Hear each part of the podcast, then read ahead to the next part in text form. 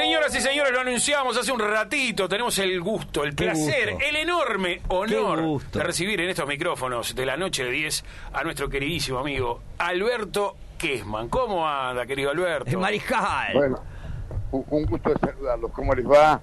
Es un placer estar con ustedes, con mucho placer. Bueno, eh, Alberto, nosotros incluso la semana pasada habíamos este, intentado charlar un poquito contigo para hablar fundamentalmente de Alberto Sonsol, de tu tocayo. Eh, y bueno, pero también no las cosas fue resuelta de que bajar, bajar un poco la pelota al piso, esperar un momento un poco más propicio para poder hablar contigo de todo un montón de cosas. Pero bueno, estaría bueno de repente empezar con una reflexión acerca de tu, de tu buen amigo Alberto Sonsol, al que es verdad que vos le hiciste, le hiciste gancho, como se decía en el barrio, con Radio Universal allá por el año 85 para que él empezara a relatar básquetbol en la Universal. Sí, e- efectivamente, sí, exactamente. Bueno, e- él eh, quería transmitir básquetbol y quería ser periodista deportivo y vino a hablar conmigo a la radio. Me acuerdo que era eh, primera hora pasada el mediodía, sería la una y media de- del mediodía, y me dijo, me dice, mirá, dice, yo tengo acá una grabación y este te la voy a mostrar a ver qué te parece. Yo escuché la grabación, me pareció una grabación de aficionado, porque como, como todos cuando empezamos somos aficionados, este, y le dije, mira, digo, en realidad, digo, acá se acaba de ir este Robert Sierra, que era un, rela- un relator espectacular que se fue a vivir a Estados Unidos, Ujú. básquetbol no hay, yo este, puedo perfectamente hacerte la gestión acá, digo, con la dirección de la radio, a los efectos de que vos puedas entrar. Digo, ahora, el tema es el siguiente, vos necesitas gente que te ayude, porque sos nuevo. Entonces, para mí, la gente que te puede ayudar es gente que ya esté trabajando en radio y que te proteja en las primeras instancias. Como por ejemplo puede ser eh, la locución comercial, alguien conocido. Claro, en claro. aquella época estaba muy, muy cerca nuestro Germán Waldemar Arrieta, Sí, que claro. durante muchísimos años fue locutor de Heber Pinto. Y también, este, junto, en el- junto conmigo, en el equipo mío, estaba eh, Julio Sargal, ya fallecido también. Sí. Este, y le dije algo, Germán Arrieta y Gard, que son dos voces conocidas, te van a ayudar a que cuando la gente escuche la radio, escuche voces conocidas y se acostumbre también a escuchar tu voz. Entonces, él accedió a eso este, y le dije, tenés que, tenés que tener un buen comentarista, que era excepcional, Rubén Vázquez, uno de los mejores, Sí, este, claro.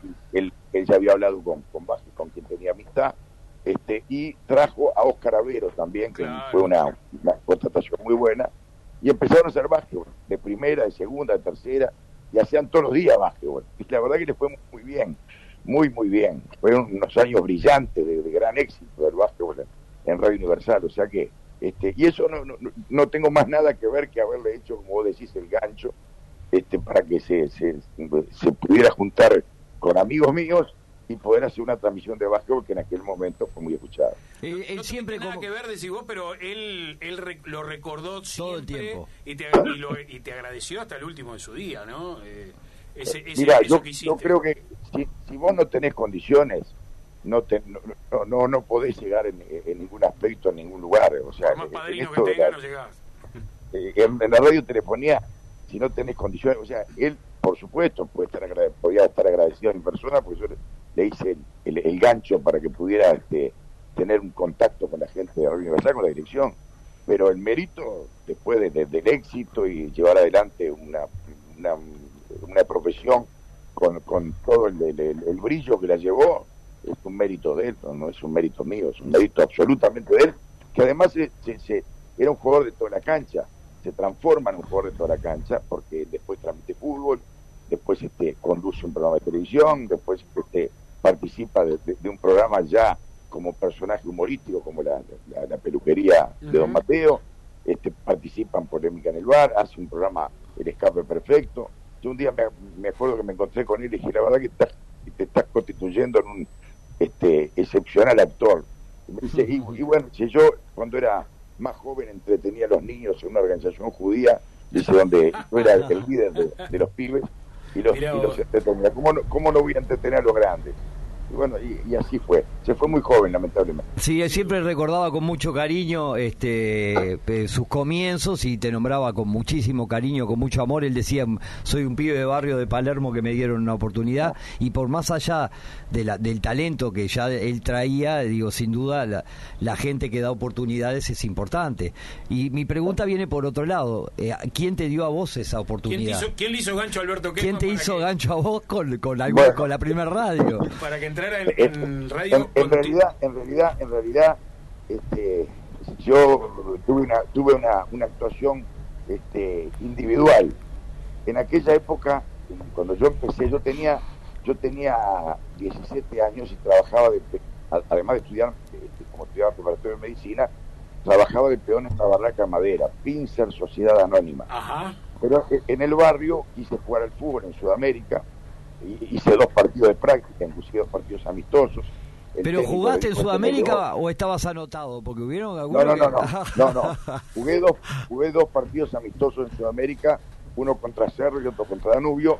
Yo jugaba, siempre fue de va derecho, pero me pusieron de puntero, lo ah, anduve. entonces, me, invitaron a no venir más, pero yo igual tenía contacto con Sudamérica, porque yo fui al cansapelotas en las prácticas de Sudamérica, en la época de, de Fernández, Monti, Miguel, Devia, Carballo, Roa, eh, Castelnoble, Fierro, López Laya, Aguilera, Cuña, y Casenave, Aníbal Montero, un montón de, muchachos que, yo les alcanzaba pelota mientras practicaban este, en el Parque Fosa. En el Parque Fortín, Parque sí, sí, Fortín, sí, sí. Exactamente. Bueno, y este, y, pero yo quería transmitir fútbol. O sea, yo jugaba el fútbol porque me gustaba, pero era entusiasta y meritorio y un mediocre jugador. Además, e, e, era más va derecho que puntero, ¿no? Después fui a Central y en Central me pude haber fichado porque hice dos prácticas y en las dos prácticas hice goles de tiro libre, yo le pegaba fuerte, pero era un discreto jugador. Y este y pude hacer una prueba en, en Radio Ariel. Antes había hecho una, una prueba en Radio Sport cuando yo tenía 15 años y me dijeron, no me, vení dentro de unos cuantos años, tiene una voz de pibe que no puedes entrar. ¿no?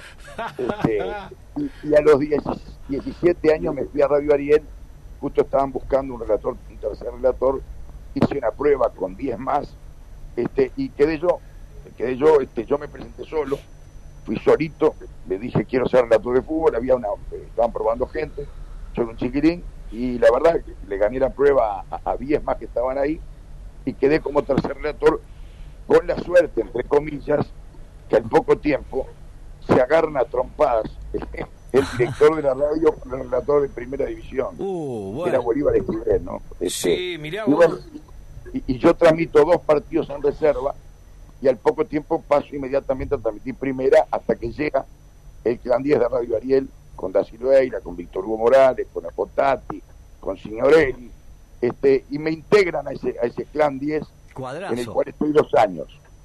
Y a los dos años me viene a buscar este, un representante que contrataba un espacio en Radio Universal y me llevó a Radio Universal. Y ahí, y, ahí fue, año 1972, esto último que te cuento. Que ahí arrancaste arrancaste en el 71 en Universal, pero después ya quedás vos este como eh, a la radio le encanta. arranco arranco en 1967 en Radio Ariel. En, Radio Ariel, por eso. Hasta, hasta esa fecha en Universal. Hasta, hasta el primero de octubre de 1972 que debuto en Radio Universal como relator de fútbol en un partido de tercera división. Recién se implantaba la tercera división. Antes se jugaba la reserva. Sí, sí, claro. yo la tercera división, en donde Nacional hoy fíjate vos lo que son las cosas, la, la coincidencia, sea, el campeón uruguayo, en aquel partido, Nacional juega un clásico y juega un equipo, fíjate vos las figuras que te voy a decir, bueno, capaz que muchos no lo conocen, no los conocen, pero otros sí, este, Sousa Duarte, Anchete y Galloso, Juan Carlos Blanco, Duarte y Ruiz, Pedro Álvarez, Filomeno Santos, Maneiro y Telmo Blanco.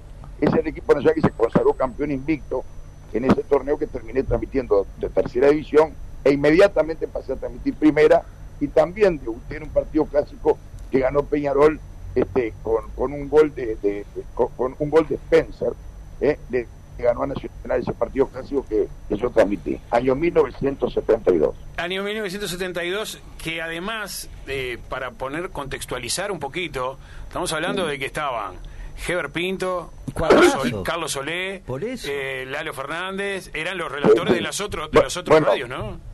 Cuando cuando cuando yo entro en, el 67 Víctor Hugo. a Radio Ariel, en el 67 yo entro a Radio Ariel, eh, eh, relataban Carlos Solé, Heber Pinto, Lalo Fernández, Tuilio de Feo, Barré Puch, Heber, este, Heber Pinto te lo nombré. Sí, claro. Este, había una camada de, de- de redactores espectaculares. Y cuando yo en el 72 paso a Radio Universal, quedaba Solé, Pintos, Víctor Hugo Morales, Carlos Fernández y Duilio de Feo Ujú. eran los relatores de la época. Y, y- y yo era eh, el último orejón del tarro, te podés imaginar, ¿no? Y, y eras hincha de Solé, además, ¿no? Yo fui, yo, yo imitaba a Solé cuando era chiquitín. Entonces, claro, este, como yo tenía, siempre tuve un, un timbre de voz medio este, eh, con, con garganta con arena, como Sí, claro. Como dice Aguardentoso. Eh, eh, exactamente. Entonces, bueno, me, me ayudó un poco a, a- a- a tener cierta similitud. Yo digo siempre cuando me dicen, este, ¿te pareces a Solé? Digo, no, no les digo ni a, la, ni, ni a la planta del pie, porque Solé fue tan grande, fue inmenso, fue el más grande de todos, no solamente en el Uruguay, sino también en América, ¿no? Este, yo cuento siempre un- una anécdota que me pasó en México en el año 86. Yo estoy transmitiendo el campeonato del mundo. Sí. Y en aquella, y en aqu- y en aquella época, este, los noticieros internacionales venían a través de, las- de los cines, en el cine Sensa, en Trocadero, ¿Cómo no? Sí. Ufa. Nodo. Ufa, el ¿Te famoso? UFA, el mundo al instante. Claro, entonces en aquella época había una voz que era muy característica, que eh, presentaba los informativos de la cadena Columbia. Ujú. Decía, aquí, Columbia, e- era una voz este, centroamericana, ¿no? Y cuando yo estoy, eh, estoy en el Estadio Azteca, este, presto para transmitir un partido de Uruguay, al lado mío, un señor ya mayor que yo, por supuesto, año 86, eh, dice, aquí Columbia, era la cadena Columbia que estaba transmitiendo el partido de fútbol. Y yo le toco el brazo y le digo, señor, le digo, su voz yo usted la, la- la conozco, lo del Uruguay, digo, usted es, es muy famoso, su esposa es muy famosa en Uruguay. ¿Cómo es su nombre? Gabriel Rojas, ¿no? Eh, Gabriel Rojas. Y entonces este, me dice, ¿y tú de dónde sos? De Uruguay. Me dice, ah, de Uruguay. Carlos Soleno. Chao.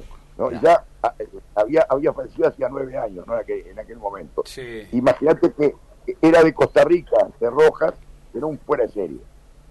y un gran admirador de, de, de Carlos Solé, inclusive porque había que ser admirador, él siendo costarricense, capaz que viviendo, no sé, en México, en Estados Unidos, en épocas en donde no era tan fácil escuchar un relato de un uruguayo, ¿no? Porque Era difícil llamar al interior, me imagino que te escucharan de otro lado de la Vos bravísima. sabés que, vos sabés que te voy a contar, para gente que no sabe, que en aquella época habían sistemas este, eh, eh, electrónicos de comunicación que era potable y era viable escuchar eh, radioemisoras de, de otros países. La onda Este, corta. La onda cor- corta, la onda exacto, corta, sí. claro. Sí, yo tuve Este, oportunidad y con un radio grabador que me regalaron, es verdad. en la, en- en la época de la dictadura uruguaya, vos podías escuchar radios de La Habana, radios de, de, de, de, de- de- de Rusia, Radio Berlín, de- Radio Holanda, la radio holandesa, Es verdad. Radio Claro, Nederland. Y, y muchas, y muchas veces habían uruguayos que estaban en el estudio que hablaban por la onda corta. Y Exacto. nosotros, yo, yo transmití un partido en el año 1977 en, en La Paz, Bolivia, entre Uruguay y la selección boliviana. La eliminatoria para el Este, Mundial de Argentina. claro. Y el retorno, el retorno de la transmisión nos venía por onda corta. Este, y, y- escuchábamos perfectamente bien la onda corta. Era una cosa maravillosa. Sí, sí, Ahora sí, ya no existe más. No, este, evidentemente. ahora es, es, es- son Pero- otras cosas. Exacto, pero fue muy utilitaria en aquel, en aquel momento y en aquella época. ¿Cómo te llevas, Alberto, hablando de otras cosas y otras tecnologías, con las nuevas tecnologías, por ejemplo, con las redes sociales? Yo te veo bastante activo en las redes, dando tus opiniones. Este, ¿Y Sí. cómo, cómo las Eh, llevas? eh, Lo único que eh, soy- un burro. Soy un burro, no, no, no sé nada. Somos todos burros, Este, nuestra sí. generación. Sí, eh, no, no sé nada. Yo de internet y redes sociales no sé. Lo único que sé manejar es el Twitter, que a veces, este, como no reviso a veces este, lo que escribo, viste que la máquina a veces se equivoca y te pone cualquier, cualquier cosa cuando vos escribís, ¿no? Y entonces... El corrector te debe decir, te pone cualquier disparate de repente. Claro, entonces, después me dice, ¿por qué es? Mirá que tenés falta de ortografía, mirá que hiciste tal cosa. Después, yo escribo y no- después no, no reviso si la máquina eh, eh, automáticamente puso lo que yo quería, sino que de repente vos, vos querés escribir este, lo que sé, este, culebrille el culo. Claro, sí, sí, sí, sí, sí, tal cual. La, la amarrás y este, bueno, la quedaste, ¿no? El periodismo y te sale el peronismo, ponele una cosa así. Exactamente. Por eso, por eso este, yo le pido a la gente que, que tenga consideración de mis años, que yo soy de, de ¿Y, cómo es trabajar con tus hijos? Porque tanto con tu hijo, como que todo el mundo lo ve, lo ve que ha seguido los pasos de su padre, etcétera, también tu hija ha trabajado en producciones contigo. Sí, bueno, eh, mi hija es, profesora de yoga superior. Ella, hizo, ella es recibida en ciencias de la comunicación. Este, nunca tuvo una, una gran oportunidad de desarrollarse abiertamente con las condiciones. Este, a veces mucha gente dice el hijo de y el hijo de él tiene mucho más inconvenientes que el hijo de Noé. Y, y, esto, esto del hijo de él tiene historia, porque eh, vos ves, por ejemplo, que de repente el carnicero de la esquina de tu casa tiene la carnicería y el hijo trabaja con él, el almacenero trabaja con él, o el médico tiene un hijo y estudia medicina, o el abogado tiene un, hijo y estudia abogacía. Eso es admisible y permisible. Pero si hay un, tipo que es público y, trabaja, hasta es hasta fíjate vos, este, Luis Alberto Lacalle fue presidente y Lacalle Pou, su hijo, es presidente. no, nadie dice nada. Ahora, si hay un relator de fútbol que es hijo del relator de fútbol, ahí sí, cuidado, trabaja porque es hijo de este. no, pero se ganó, se ganó lugar con laburo, ¿eh? Por eso te digo, justamente iba a eso. No hay nadie que pueda tener éxito, y por eso cuando hablabas de Alberto Sonsoso te lo decía, si no tiene eh, una, una aureola propia y si no tiene conexiones la gente acepta o la gente no acepta. Por eso yo digo, y es un, dicho que no, no, es mío, pero lo, lo, agarré de algún lado, que con la gente todo, sin la gente nada. ¿eh? Si vos tenés la aceptación de la gente, entonces vos podés tener éxito. Si no tenés la aceptación de la gente, te tenés que dedicar a otra cosa. Entonces, ahí está, ahí está la, la, situación. Yo puedo decir una cosa. Hija, por ejemplo, es una comunicadora excepcional sin embargo, gracias a Dios, Alberto, Alberto, Alberto, vos de, de esto sabes bien. Estamos teniendo un problema de recepción, no sé si te estás moviendo mucho de donde estás porque del celular lo estamos escuchando un poquito entrecortado. A ver, ahora eh, ahí bien. estoy sentado en el mismo lugar. Ahí está, ahí está bárbaro, ahí está saliendo fenomenal. repetí en los últimos 30 segundos.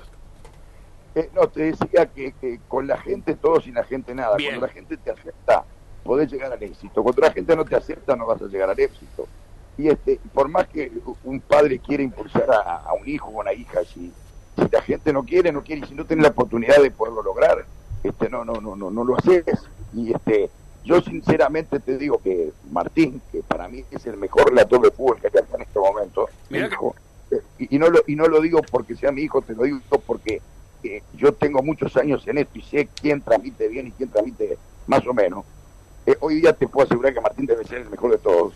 Y sin embargo le cuesta mucho más este, frente a las eh, autoridades, frente a quienes mandan, llegar. Y yo no voy a hacer ningún tipo de fuerza, porque no porque yo no le voy a faltar respeto a otro que también se está jugando. ¿Entendés? ¿Me explico? Aunque yo quiero más a mi hijo que al otro. Pero la gente va a terminar eligiendo explico? Sí, sí, sí, está clarísimo. Alberto, ¿de dónde viene el mote de El Mariscal?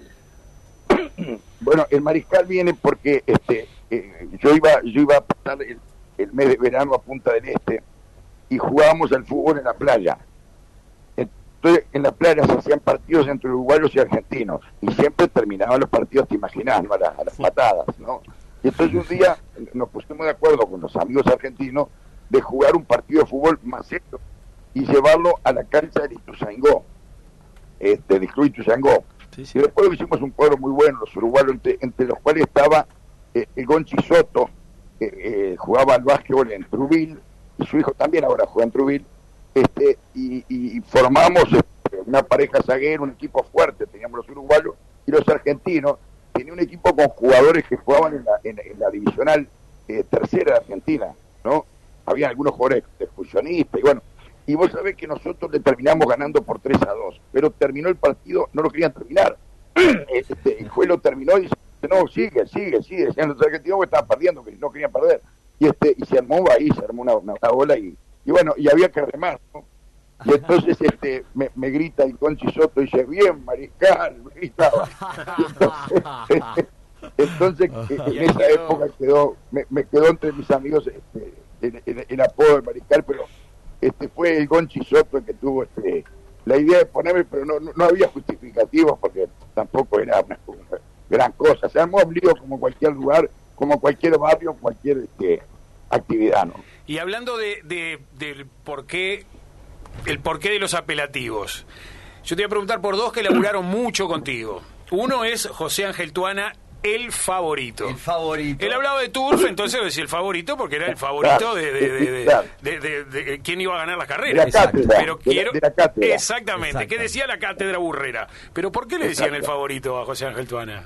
porque el, el- el- el favorito, porque él siempre cuando se refería a una, a a una carrera turfística, decía el favorito, nunca, nunca, este, siempre gana un 8 a las carreras, decía. El favorito es el 8. Siempre gana el 8 a las carreras. Y, es- y tenía, él, eh, cuando analizaba la- la- la- las contiendas turfísticas, decía, el favorito es tal, el favorito es tal, el favorito, y al final Y le quedó el ahí. le puso el favorito. Claro. Y no era porque cosas no era porque pagara poco. y porque pagara poco. No, el favorito por lo El general paga favorito poco. generalmente que paga menos. Pagan los claro. 10. Claro. Vos decís, seguramente porque no pagaba la vuelta. Eh, Siempre le pagaba la vuelta a él. No sé, vos lo conocías mejor, Alberto. En, en el bar Los Beatles, yo tuve suerte de Eh, eh, cruzarme en el bar Los Beatles de la Ciudad Vieja y el tipo se pagaba alguna vuelta. Bueno, te voy a decir una cosa. Hoy por hoy, el sobrino del este, Gonzalo López Tuana es uno de mis dos locutores comerciales. Ah, mira Ah, vos. Uh, Mirá vos. Este, yo he trabajado mucho tiempo con, con, con, con José Ángel Tuana. Eh, Tuana trajo a su, a, su, a su sobrino a trabajar a Universal. Es un excelente profesional, además un gran amigo, un gran compañero, un muchacho joven con muchas ganas. Y, es- y es el locutor comercial de la, de la, de la emisión deportiva. Y otro apelativo que trabajó, otro apelativo con historia de alguien que trabajó mucho contigo es el de Eduardo Maceis. ¿Por qué le decían el luchador incansable? Bueno, esa es, una- esa es otra, esa es otra anécdota. Había un, bo- un boliche, pero bueno, una, una confitería, ¿no? La confitería Haití, que quedaba en la Rambla de Positos, esquina Guayaquil. Sí, Sí, señor. exactamente, sí. Ah, ahí era un lugar de, de, de- de- de- de levante, no, no de levante, de, de- de carga, ¿no? De chichoneo. De, iban- de conquista, de Ahí. conquista, esa Bien es la ahí. palabra exacta, ¿no? Bien ahí. había muchos chicos, muchas chicas, después de ahí se arrancaba a ir a bailar y este y había este como todas las cosas este solteras, divorciadas, este bueno, chicas que estaban en pareja, otras que no. Y entonces eh, siempre se acercaba porque él estaba divorciado y, y tuvo un momento que no la pasó muy bien y él se buscaba alguna divorciada que lo pudiera invitar a cenar a la casa. Entonces le, le pusieron el luchador incansable, porque siempre andaba vigilante de ese tipo de cosas. Y vos sabés que el tipo almorzaba y cenaba en casa de amigas, ¿no? De verdad. Siempre pronto para la conquista, el luchador Siempre pronto incansable. el luchador incansable. Eh, y ahí le quedó. Pero Sí. este, un, un tipo excepcional, ¿no? Además, un relator de fútbol de aquello, ¿no? Un pequeño, verdaderamente un tipo bárbaro. Vos contabas que cuando fuiste suplente de Víctor Hugo Morales durante dos años en el, en el Clan 10, eh, relataste tres partidos en dos años porque Víctor Hugo no se enfermaba, nunca tenía problema de garganta, nunca tenía problema de nada. Ahora, No, Eduardo- no, no, el, el día que transmití dos partidos fue cuando me contrataron, porque este él me dijo, mira, Alberto, y se voy a decir que tengo un problema familiar, pero la verdad que voy a jugar un par de partidos de básquetbol en la colonia porque me invitaron. Jugaban Entonces, Nacional. vas a, Mirá lo que te voy a vas a contar. transmitir vos.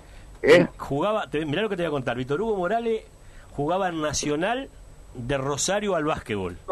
Se ponía el Bueno. traje y salía de vuelta para la radio. Mirá lo que te estoy contando, porque yo soy de Rosario.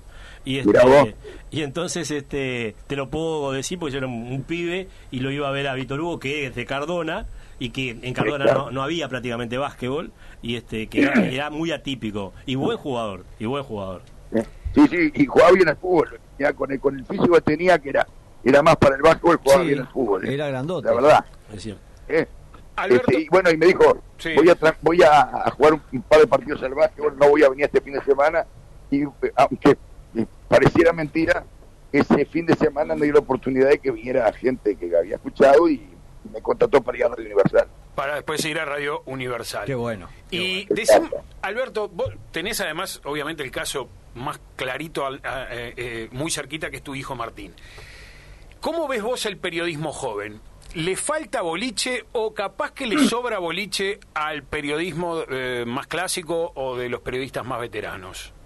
Lo, lo- lo que pasa es que estamos hablando de, de- de- de- de- de años diferentes en la historia de, la vida. Este, en la época que, que yo nací, este, había un boliche en cada esquina de- de- de- de- de- del barrio. O sea, vos caminabas, había una- un boliche por cuadra prácticamente, ¿no? Eh, Yo vivía este, en el barrio Fraternidad y en la esquina de mi casa había un boliche y a la vuelta había otro y a la cuadra había otro. Entonces, eh, este, hoy día el mundo ha cambiado, la comunicación es diferente. El- el- el- antes este, vos ibas a bailar con una chica a una discoteca y bailabas juntos. Ahora todos bailan separados. Sí, sí, Sin está embargo, hay, hay, hay más libertad de acción. Eh, Este, ¿Me explico? Si soy claro, ¿no? Totalmente. A ver, vos querés decir, Alberto, vos querés decir que se llega, se llega, se llega más fácil hoy o más rápido hoy bailando separado que bailando junto en aquella época. Y, y- y ha cambiado, todo ha cambiado, eh, ha, cambiado, sí, por Sí. supuesto.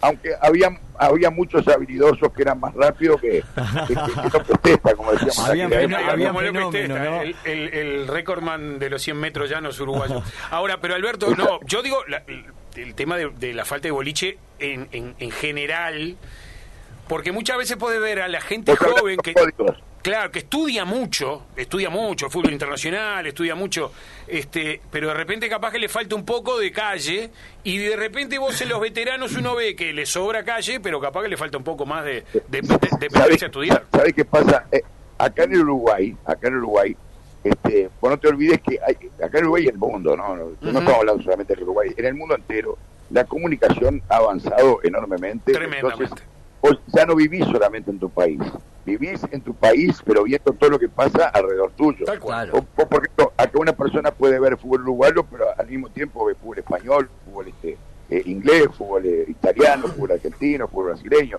Elige lo que quiere ver. En aquella época la gente se centraba mucho más, inclusive hasta no veía los partidos eh, en lo que en lo que era el fútbol uruguayo.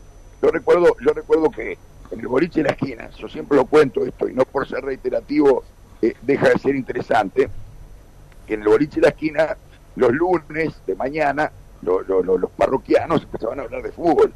Y decían, mira, no, eh, ganó, ganó Peñarol, o ganó Nacional, y el, el gol fue de, de offside, porque fíjate vos que lo hizo de. Sí, sí, sí. Y, y fuiste al partido, no, no fui al partido. ¿Y cómo sabe? Y lo dijo Solé. Claro. Porque cuando Solé decía que era offside, era offside. ¿Quién iba a ver por televisión si no había televisión, no había partido? Hoy día, ya el periodista también pasa a ser, a través de las redes sociales, el propio hincha que está en la casa y te dice, vos no sabés nada de fútbol. Como Claro. si, como si para, para saber de fútbol hubiera que estudiar como hay que estudiar medicina. El fútbol es un deporte. ¿Entendés? Este, es tan fácil como la tabla del, del uno. ¿Me explico? Este, eh, y hoy se ha transformado. En aquella época el fútbol era un deporte que de repente cuando yo alcanzaba pelota en Sudamérica, los muchachos laburaban de mañana y de tarde venían con el bolsito caminando por la, por la calle de tierra para ir al cortín. Y hoy día eh, el fútbol es, es, es una industria sin chimenea, es una industria que maneja el dinero más grande del mundo. O sea, las cosas han cambiado y entonces uno tiene que aceptar.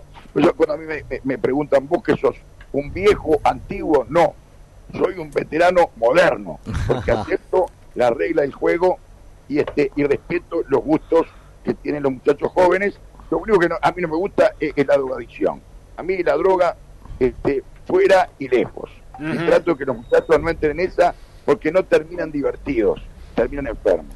Pa- Y hablar- lo lindo de sí. la juventud es terminar divertido y no terminar enfermo. Totalmente. No, está- está- Qué estamos totalmente de acuerdo, pero vos, vos tenés, este, vos has impuesto algunas cosas que son maravillosas. Yo no sé si eso fue tuyo o, o de alguien, la, craquela- la craquelada color ámbar, por ejemplo. Eh, sí, mirá, eh, eh, una, una, una, una noche estoy en... Este, Te iba a preguntar fiesta. por algo, por ese lado venía mi pregunta también, totalmente. Eh, estoy- eh, yo estaba en una fiesta y el, y el distribuidor de All Park, Sí. Sandy, Sandy Máquina, que no se conocía, Sí. seguro que Sandy Mac no se conocía, el, el, el, el importador de All Park era Duilio Parma. Sí, Y yo claro. estaba en una fiesta y se me acerca este Parma y me dice, sé que a usted le gusta el whisky. Digo, sí, señor. Dice, ¿usted probó alguna vez el Sandy Mac? Le digo, sí, señor, lo probé. Dice, no me jodas. no lo conocía nadie. Claro. Digo, sí, digo, eh, eh, digo, tiene la botella parecida al par, digo, la, la botella craquelada. Dice, ¿cómo dijo? Digo, la botella craquelada. digo. Y me dice, eso quiero, me dice, eso quiero.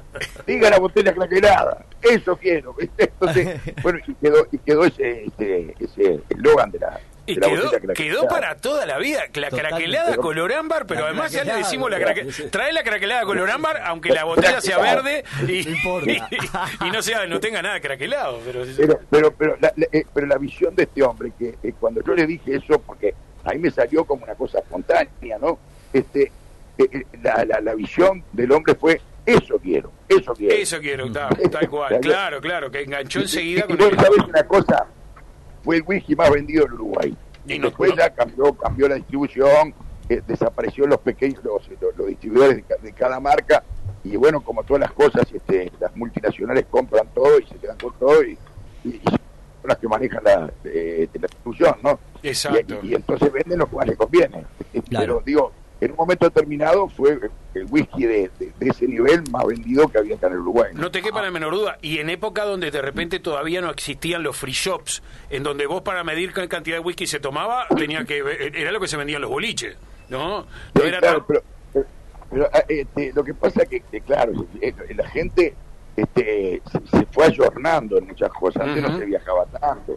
Ahora, si, un viaje a, a- a Europa lo compras en cuotas. No, no ahora que estamos en pandemia. No, obviamente. Pero la gente, la familia, y eso está bueno. Pudo, pudo viajar, financiar, pagar en cuotas, llegar a poder este, disfrutar con, con su esposa, con sus hijos, este, de los viajes, de las vacaciones. Bueno, Y- y eh, Alberto- eso. Sí. Pará, no, no, terminá, terminá.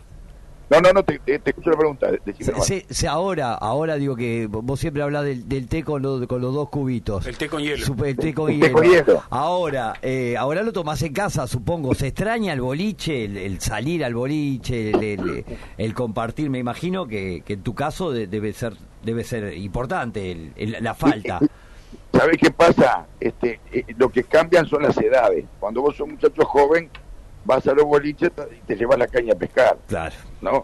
Después cuando van pasando los años, ya pescaste. ¿no? pescaste algo que, que, que te hizo quedar tranquilo, ¿no? Este, y entonces ya te quedas en tu casa y te tomas el whiskycito en tu casa, o si no, lo compartís con amigos porque nunca falta. Claro. Un asadito, un fuego prendido, un té con hielo, este, un brindis, este, y bueno, es, es- es algo que, que es común, es normal, y los uruguayos estamos acostumbrados como, como el vaso de vino. Sí, Claro. sí. Que, no. que nunca, que- que nunca falte, pero en la medida, escúchame, en la medida que corresponda, no exageradamente, porque yo puedo decir, yo me tomo té con hielo, tomo una craquelada, o tomo, o- o tomo una pardilla, o tomo el- Sí, sí. lo que venga. No, tomo un whisky, me gusta tomar un whisky, pero una cosa es una cosa y otra cosa es otra cosa. Una cosa es tomar para disfrutar, ponerse contento, hacer un brindis, disfrutarlo, y otra cosa es tomar para mamarse. El que Eso toma para mamarse es como el que, el, el que toma droga para drogarse, que al final termina hecho pelota. Explico, hay que tomar en la justa medida, para hasta cuando vos la pasás bien. Cuando ya no la entras a pasar bien, pará. Hay que parar para seguir andando, como decía aquel dicho. ¿no? Totalmente. Lo- los excesos son malos en, en todo. En todos los órdenes de la vida. En todos los órdenes de la vida. Alberto, hay otra frase que vos impusiste, uh, que yo, sé- yo te voy a decir dónde la escuché por primera vez y, A que, ver. y que no fue con vos, porque la, la frase es, es lo que hay valor. Es lo que hay valor Sí. que vos... Para yo mí eso es lo, quema. Lo he leído por ahí que este se la dijiste un día al, al Vasco Chegorri y que no te dio mucha bola y después se terminó como la craquelada color ámbar y como, como tantas cosas se impuso. Es verdad. ¿Sabes Es dónde verdad. lo escuché yo la primera vez? ¿A Acá hubo una película, un documental que dirigió Mario Handler que se llamó Aparte, que era un documental porque hablaba de era muy muy muy hor- era horrible, hablaba de gente que vivía en el asentamiento, bueno todo. Y uno de los muchachos que está en Cana, porque está en el en el estaba en aquel momento en el Consejo del Niño, no sé cómo se llamaba eh, en aquel momento, pero estaba en una cárcel de, de menores y él dice en un momento él, que te estaba hablando de, de- de- de la cana que caía, había caído otra vez en cana, y que otra vez, que no sé qué. ¿Y qué querés? Dice, ahí lo que hay, valor. Entonces, y eso fue en el año 2000, 2001, y es la, la primera vez que yo lo escucho. Después, obviamente, quien lo populariza, sos vos. Totalmente, totalmente. Bueno, Pero, pero yo te, te puedo, te, te- te soy franco, yo este nunca me enteré de que, de que la, la frase existía. O sea, nunca nunca me enteré. El tema, no, además, eso yo no lo dudo. Pero te, te- te quiero contar que la frase tampoco es mía. ¿Por qué? Porque yo venía con un amigo mío, Ajá. iba para afuera, Sí. y entonces mi amigo me dice, el otro día estuve acá en un, ba- en un balneario, dice, vine a buscar a Irina, dice, y este, y vos sabés que entré en un boliche y cuando tenía hace un poco de tiempo pedí un whisky, y cuando el tipo me sirvió un whisky, tomé, y dijo, digo, loco, ¿qué me diste? ¿Qué me diste? Veneno, le dije, a la- la- Ujú. le dijo mi amigo, ¿no? Y el, y el bolichero me dice, es lo que hay, valor. Y el- el- que mi amigo me lo dice a mí. Entonces, fíjate vos lo que son las cosas, que nosotros vamos, este, íbamos para Punta del Este, y, y había un, este, un, una, un lugar era de, en la noche en Punta del Este que era muy lindo, iba mucha gente, este, iba mujeres solas, solos y solas, ¿no? Y entonces este, le digo le digo a mi amigo, digo, baja vos, que por ahí me conoce, digo, yo no quiero bajar, digo, de repente hay poca gente y me tengo que ir enseguida y no me gusta, digo, me parece este, que no es, no, no es muy cortés, ¿no? Dice, bueno, bajo yo, mariscal, bajo yo, me dice. Entonces bajó y cuando este y cuando va saliendo, ¿no? Cuando va saliendo, este le digo, ¿y cómo está la cosa? Dice, regular, digo, eh, digo, ¿y te parece entrar? Dice, y es lo que hay, valor. y entonces yo, eh, ahí, ahí yo empiezo a repetir, y es lo que hay valor, y es lo que hay valor, y, y- y ahí queda, ¿no? Este, me explico, y ahí quedó la, la, la, la, la- frase, es lo que hay valor. Pero Yo te- tengo- no, no proviene por un invento mío.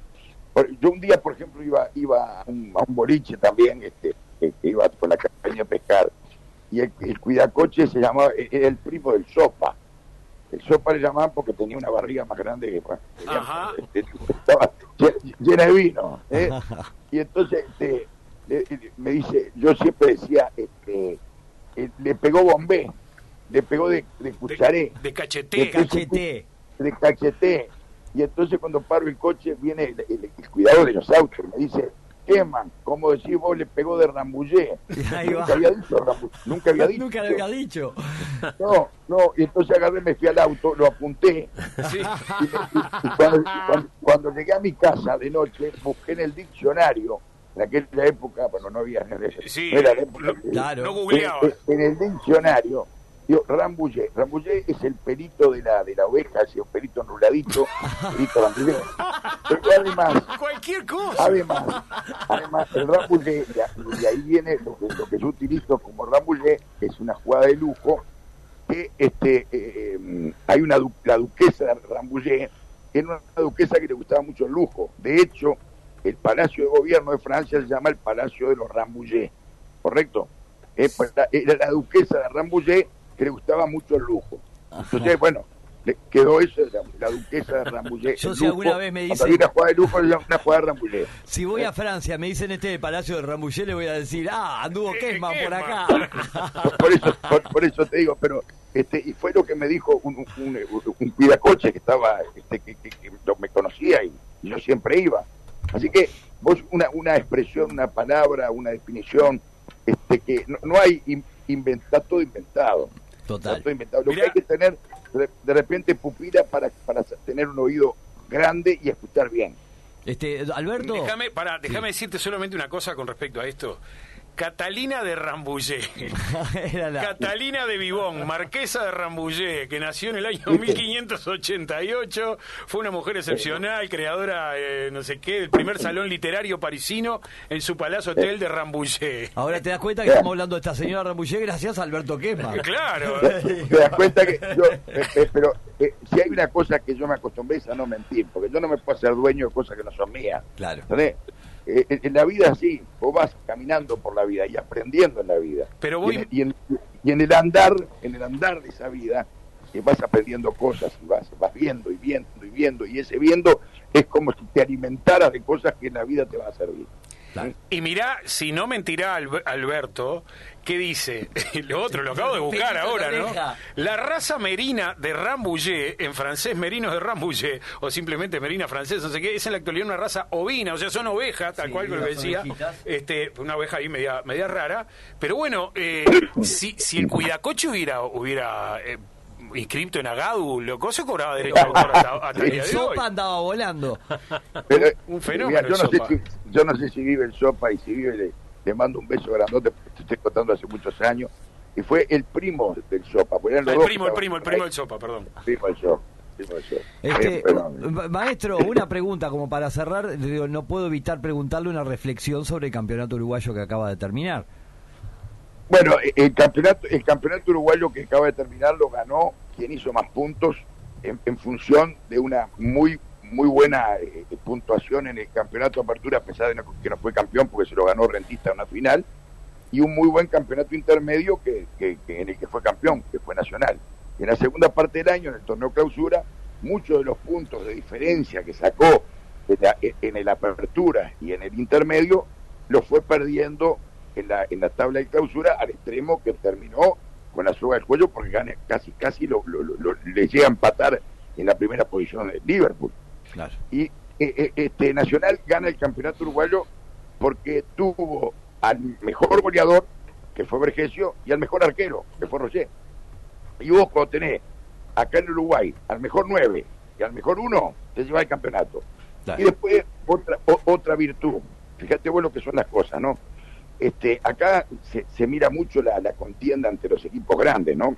Mientras Peñarol vendió un montón de valores jóvenes porque le faltaba plata y tenía que hacerlo, Nacional tuvo este, la, la administración eh, correcta de no transferir más que a Viña. Y entonces, hoy, por ejemplo, cuando empezó el partido contra Rentistas, que ya Nacional lo tenía ganado el campeonato antes de jugar el partido, había ganado el primer partido por 3 a 0, hoy Nacional al comenzar el partido tenía ocho jugadores de la cantera y tres que no eran de la cantera. Los tres que no eran de la cantera eran Oliveros, Rocher y Vergesio.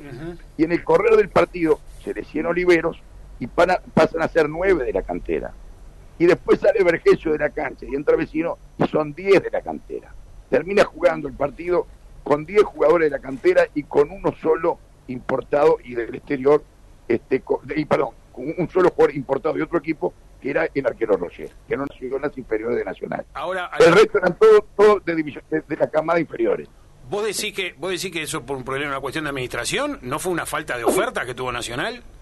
Bueno, eh, yo tengo entendido... Si hubieran aparecido 10 palos verdes como aparecieron por los jugadores de Peñarol, yo creo que se iban, pero como loco, cualquier Posible- jugador nacional. po- po- posiblemente, posiblemente sí, posiblemente no, porque en Nacional hubo un representante que tenía 30 jugadores de divisiones menores y, y- y el representante en un momento determinado dijo, eh, le dijeron a Nacional, si no devolvés o si, o si no dejás de estar en el negocio como corresponde, entonces acá no haces un negocio más.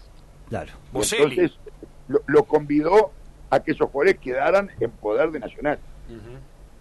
¿eh? Claro. y este y, y esto es, es algo muy importante porque Nacional tiene un capital bárbaro supongo no no, no, yo no estoy dentro de la- lo que es la administración pero lo cierto es que eh, el campeonato nacional no lo gana por una gran cantidad de puntos frente a- al, al segundo pero fomenta unas divisiones inferiores que le dan resultados y que lo potencian en primera división y además tiene lo más importante porque la diferencia no la hicieron los juveniles la diferencia la hizo Vergesio y la diferencia la hizo Rocher justamente dos que no son Dos de que la no son de la cantera, precisamente.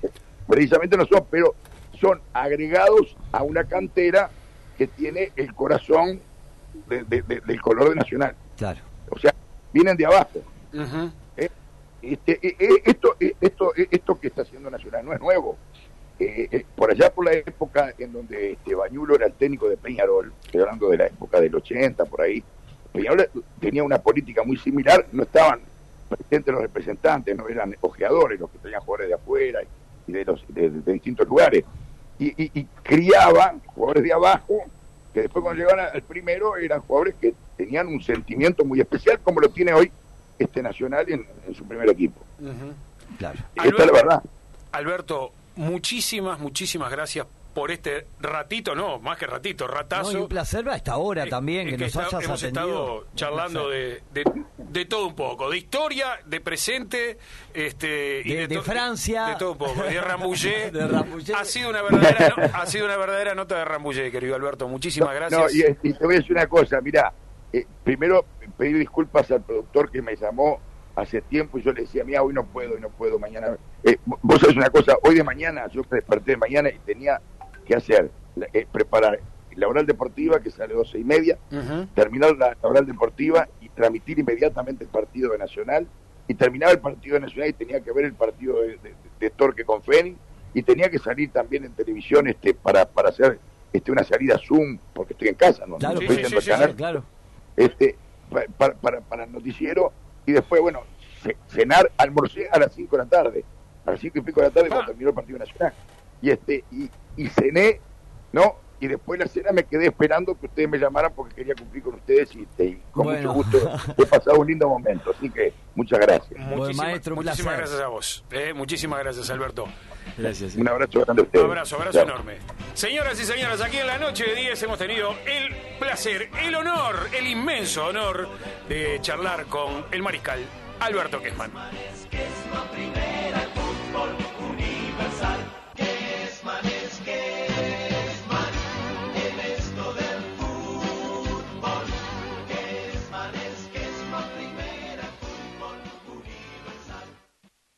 Noche de 10.